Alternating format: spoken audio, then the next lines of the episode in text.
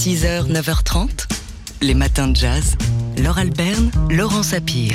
On vient d'apprendre la disparition à l'âge de 85 ans de la chanteuse américaine Carol Sloan, euh, qui était considérée comme l'une des dernières grandes chanteuses en big band à avoir émergé à l'aube des années 60. Ses amis la surnommée euh, Sloanie. Elle avait une voix à la fois rock et, caressante et c'est lors d'une édition du Newport Jazz Festival en 1961 que sa carrière avait décollé, notamment lorsque le vocaliste John Hendricks avait pensé qu'elle euh, pourrait faire une remplaçante parfaite dans son fameux trio Lambert, Hendrix, Andros, au cas où Annie Ross n'était pas libre sur tel ou tel concert. Et ça, ça aurait dû véritablement euh, la lancer, la faire entrer dans l'équipe des grandes chanteuses de jazz de l'histoire. Euh, mais son parcours n'aura été fait que de haut et de bas. Après deux albums chez Columbia, elle a connu une longue traversée du désert jusqu'à son comeback dans les années 80. il paraît que c'est un médium qui le lui avait annoncé d'ailleurs, ce comeback. Elle avait trouvé une pièce de 5 cents sous le siège de sa voiture. Elle l'avait apporté à ce médium qui lui avait alors prédit qu'elle allait signer avec le label Concord Records. Et Carol Sloan avait de fait signé plusieurs albums chez Concord Records, donc hein, dans les années 90. Son dernier album, c'était il y a seulement 4 ans, hein, une belle longévité finalement, un live at Borderland avec notamment euh, à ses côtés euh, euh, le saxophoniste Scott Hamilton. A noté qu'un documentaire sur son parcours, Sloan, jazz singer, était en préparation. On peut en voir le teaser hein, d'ailleurs, donc on attend évidemment qu'il sorte parce que c'est un parcours qui est quand même assez passionnant et romanesque. Alors, à quoi ressemblait la voix de Carol Sloan Eh bien, c'était une belle voix qu'on on écoute tout de suite. The more I see you, the more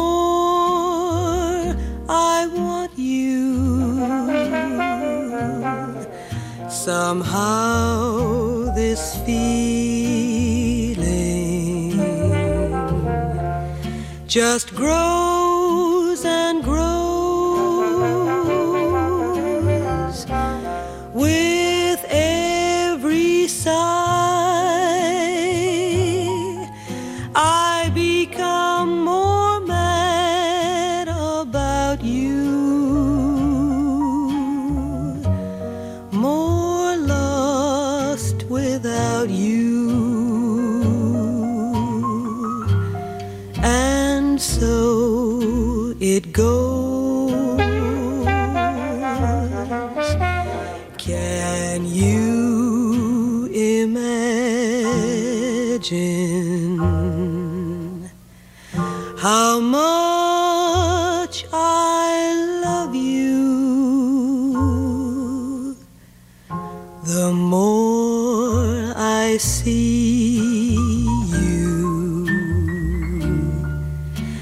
as years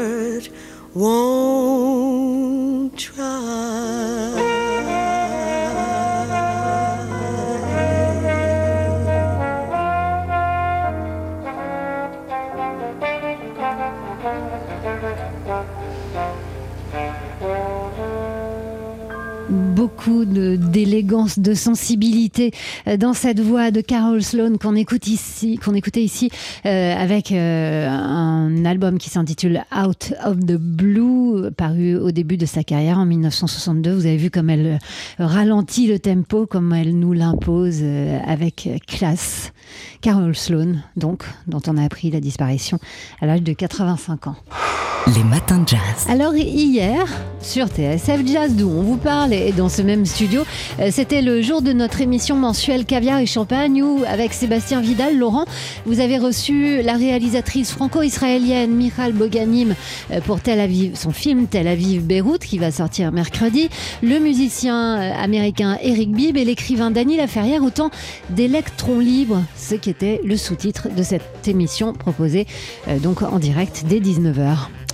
Radicalité et finesse dans le même éclat de plume, c'est tout Dany Laferrière, hein, ces deux vertus, la preuve avec ce petit traité du racisme en Amérique hein, que l'académicien euh, et auteur euh, du fameux roman Comment faire l'amour avec un nègre sans se fatiguer vient de faire paraître euh, chez Grasset. Alors c'est à la fois implacable hein, par rapport à cette Amérique où George Floyd a été assassiné, mais aussi très nuancé au regard de certains discours simplificateurs sur la cancel culture et autres polémiques sur euh, l'appropriation culturelle. Et puis, euh, et puis c'est au niveau euh, bah, de, la forme hein, que l'ouvrage fascine. Dany Laferrière nous livre en fait une série de textes très courts, parfois de simples aphorismes ou encore des sortes de petits poèmes en prose, comme si face au racisme made in America, un haïku valait parfois mieux qu'un gros pavé. Et c'est un ouvrage qui est dédié non pas à Nina Simone, mais à Bessie Smith et à son cœur lynché, comme l'écrit l'auteur. On lui doit La misère sans lamentation, écrit euh, Daniel Ferrière. Donc avant d'observer qu'elle chante sa douleur afin qu'on oublie la nôtre, on écoute un extrait de cette émission qu'on vous a proposée hier en direct. Il était arrivé à, chanter une lamentation si belle qu'on n'a pas cru qu'elle souffrait. cette élégance euh, m'avait impressionné et j'avais peur aussi qu'on perde euh, cette manière de respirer, cet art de, chanter, cette détermination. Mm tout ça était très important. Et Bib en parlait tout à l'heure, cette idée de transmettre. Et, pour, pour, apprécier cela, il faut l'écouter, il faut l'écouter souvent. on n'entend pas souvent Bessie Smith. Et il faut que les jeunes gens, j'ai pensé aux jeunes gens, pour qu'ils puissent entendre ça. Et c'est un peu comme on prend une boisson nouvelle dont on nous dit qu'elle est un peu amère et qu'elle est un peu, il y a quelque chose d'acide, il y a quelque chose de loin, d'éloigné, comme une voix profonde et qui remonte euh, très loin dans les champs de coton. Et, et pour l'entendre, il faut l'entendre très attentivement. Et, puis après, ça vous habite. Et pour moi, c'était important de faire entendre la voix de Bessie Smith.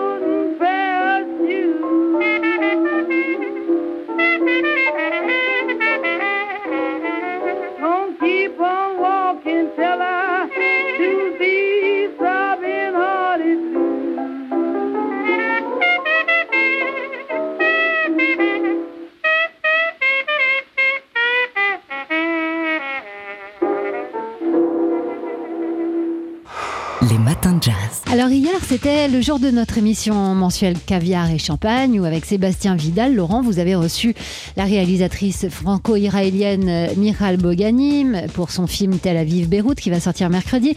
Il y avait aussi le musicien Eric Bib et l'écrivain Dany Laferrière, autant d'électrons libres. Et d'ailleurs, c'était le sous-titre de cette émission proposée hier soir en direct sur TSF Jazz. Radicalité et finesse dans un même éclat de plume, c'est tout Dany Laferrière, hein, ces deux vertus la preuve avec euh, le petit traité du racisme en Amérique signé Dany Laferrière qui vient de paraître chez Grasset. C'est à la fois implacable par rapport à cette Amérique où George Floyd a été assassiné, mais aussi très nuancé au regard de certains discours simplificateurs sur la cancel culture et autres euh, polémiques sur euh, l'appropriation culturelle. Et puis, c'est au niveau de la forme hein, que l'ouvrage fascine. Dany Laferrière nous livre en fait une série de textes très courts sur le racisme aux États-Unis, parfois de simples aphorismes ou alors des de petits poèmes en prose, comme si face au racisme made in America, un haïku valait parfois mieux qu'un gros pavé. L'ironie mordante aussi, euh, quelquefois, est bien plus subversive que l'esprit de sérieux. La preuve, avec ce moment de l'émission où il a été question, avec la réalisatrice Michal Boganim, du mouvement Black Panthers qui s'est créé en Israël au début des années 70 sur le modèle des Black Panthers américains, avec en ligne de mire les discriminations, non pas contre les Noirs en Israël, mais contre les Juifs orientaux. Et c'est à ce moment-là, Laurent, que vous avez relancé Dany Laferrière. Dans quelle mesure ça vous laisse songeur qu'un mouvement en, en Israël ait pu prendre comme modèle le mouvement Black Panther Eh bien, euh, je- j'en ai parlé un peu, pas, pas de cela directement, dans, dans ce livre. Et la question aussi de l'esthétique. Il y a la question politique, il y a la question de l'esthétique. C'est-à-dire, quand je vois le Ku Klux Klan, qui a eu un- une petite chute dans les années 60, quand les Black Panthers sont arrivés, ils étaient mieux habillés. Ils avaient des blousons, ils avaient, et puis les filles le béret, avaient les petites lunettes noires. les bérets avec des afros. Quand vous avez 16 ans, vous êtes un adolescent, vous n'avez pas envie de mettre une- une tête d'oreiller sur la tête. Parce que c'était une tête d'oreiller. C'est des jeunes gens qui avaient commencé la plaisanterie dans le sud. Ils avaient mis une tête d'oreiller. Et puis, il y a les adultes ont dit, bon, on va, on va faire Ouais, quelque chose avec. arranger ça, ouais. Et ils ont gardé cela, mais quand on voit ça, c'est, personne ne veut. Je dis, papa, écoutez, je, je partage vos idées contre les Noirs, mais je ne vais pas voter ça. Et, et donc, il y a, c'est, c'est comme, c'est vrai, on, on oublie la, la puissance de l'esthétique euh, dans la vie, et dans la vie des gens.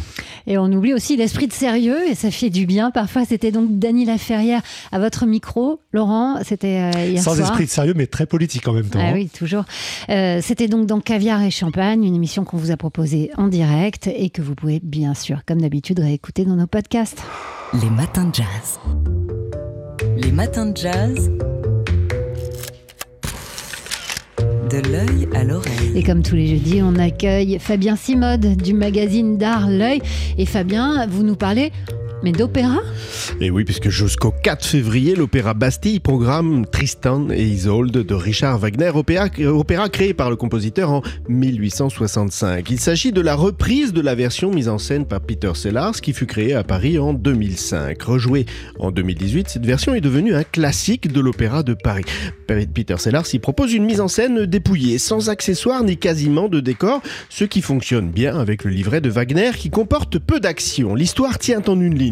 Le héros Tristan ramène la belle Isolde, vaincue au roi Marqueux, auquel elle a été promise en mariage. Mais durant leur voyage, Tristan et Isolde boivent par erreur le filtre d'amour. Ben de là naît une passion entre les deux personnages qui les conduira à la mort. Dans sa partition, Wagner s'est attaché à transcrire hein, l'évolution de ces passions et c'est ce qui a donné l'idée au metteur en scène Peter Sellars de confier à un artiste, en l'occurrence le vidéaste américain Bill Viola, la production d'un film. Ça me rassure. Donc, vous nous parlez effectivement euh, d'art et pas seulement de musique.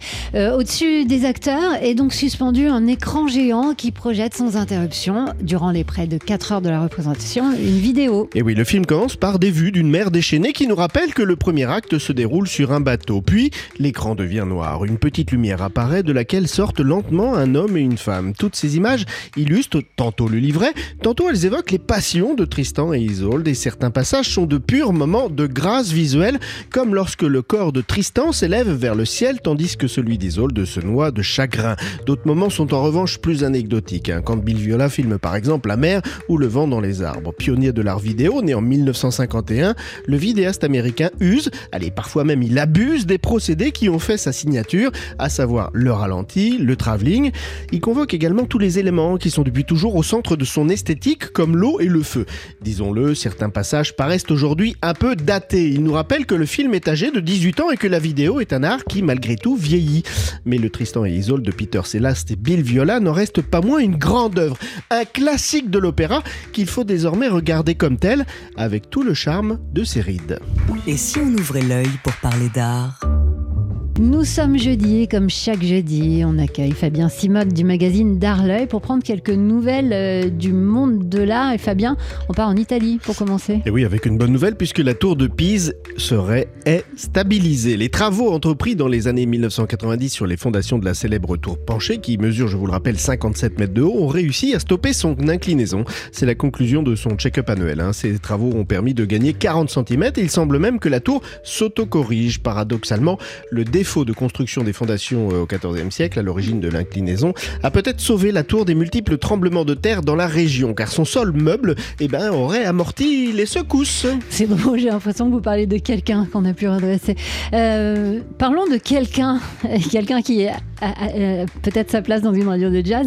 Madonna entrera-t-elle, euh, entendra-t-elle le message de la mairie d'Amiens? Ah oui, c'est le grand écart hein, ce matin. L'opéra tout à l'heure, Madonna maintenant. Et ben Brigitte Vous Fourré a êtes bien sur publié TSF Jazz.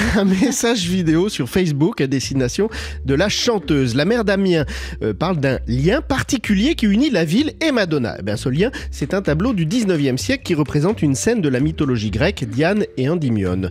Euh, or, ce tableau, eh ben, il a disparu du musée de Picardie durant la Première Guerre mondiale sans que l'on sache s'il a été détruit à l'époque ou volé. Mais une peinture identique a été achetée dans les années 1980, donc bien plus tard, par Madonna pour plus d'un million de dollars. Alors ce tableau divise les spécialistes, certains disent qu'il s'agirait d'une copie, d'autres euh, qu'il s'agirait tout simplement de l'original disparu. C'est pour cela que la ville d'Amiens propose à Madonna tout simplement de lui prêter euh, son tableau afin de l'expertiser. Alors Madonna n'a bien sûr pas répondu et il est peu probable d'ailleurs qu'elle le fasse, sachant qu'il s'agit hein, d'un coup politique de la part d'A- d'Amiens, un joli coup puisque la ville défend sa candidature pour devenir capitale européenne de la culture en 2028. Et enfin, vous avez un conseil euh, d'expo hein, pour ce week-end? Ah, un conseil expo famille pour aller voir des chefs-d'œuvre incroyables. Cette exposition, c'est art et préhistoire au musée de l'homme. Vous avez le temps, c'est jusqu'au mois de mai. Euh, et cette expo est vraiment intéressante. Elle est divisée en trois parties. Une première partie avec les chefs-d'œuvre, notamment la Vénus de l'Espug euh, que l'on a retrouvée en 1922, qui date de 25 000 ans, qui, qui a inspiré tous les artistes modernes du XXe siècle. Et il y en a d'autres comme ça. C'est vraiment des œuvres magnifiques. On les regarde comme des œuvres. Une deuxième partie très documentaire avec des vidéos euh, qui va ravir les enfants et qui permet de comprendre, de bien comprendre vraiment bah, cet art euh, pari- pariétal, cet art préhistorique, pardon. Et puis une troisième partie avec des interventions d'artistes contemporains qui se sont intéressés euh, et inspirés de l'art préhistorique, à savoir par exemple Yves Klein ou Louise Bourgeois, que vous connaissez bien sûr, Laure. Le, et oui, et que j'adore. Le, le, le conseil euh, donc de Fabien Simode, rédacteur en chef du magazine D'Art L'œil. Et si on ouvrait l'œil pour parler d'art? 6h, 9h30, les matins de jazz. Laure Alberne, Laurent Sapir. C'était hier soir la cérémonie d'ouverture du 50e festival de BD d'Angoulême qui a récompensé le dessinateur Riyad Satouf préféré euh, à Catherine Meurice et à l'américaine Alison Bechdel. Riyad Satouf qui succède à une autrice, hein, la québécoise Julie Dosset, lauréate l'an passé. Alors 44 ans, hein, ça en fait l'un des plus jeunes lauréats de ce prix prestigieux euh, qui fera de, de Riyad Satouf euh, le président du festival l'année prochaine. C'est le petit Riyad de l'arabe du futur qui va être content, mais aussi Esther qui doit sauter de joie sur ses cahiers. Ou alors les beaux gosses qui vont sourire de tous leurs appareils dentaires. C'est aussi Vincent Lacoste, le jeune acteur euh, à la carrière de qui Riyad Satouf a déjà consacré un album et puis ça va continuer.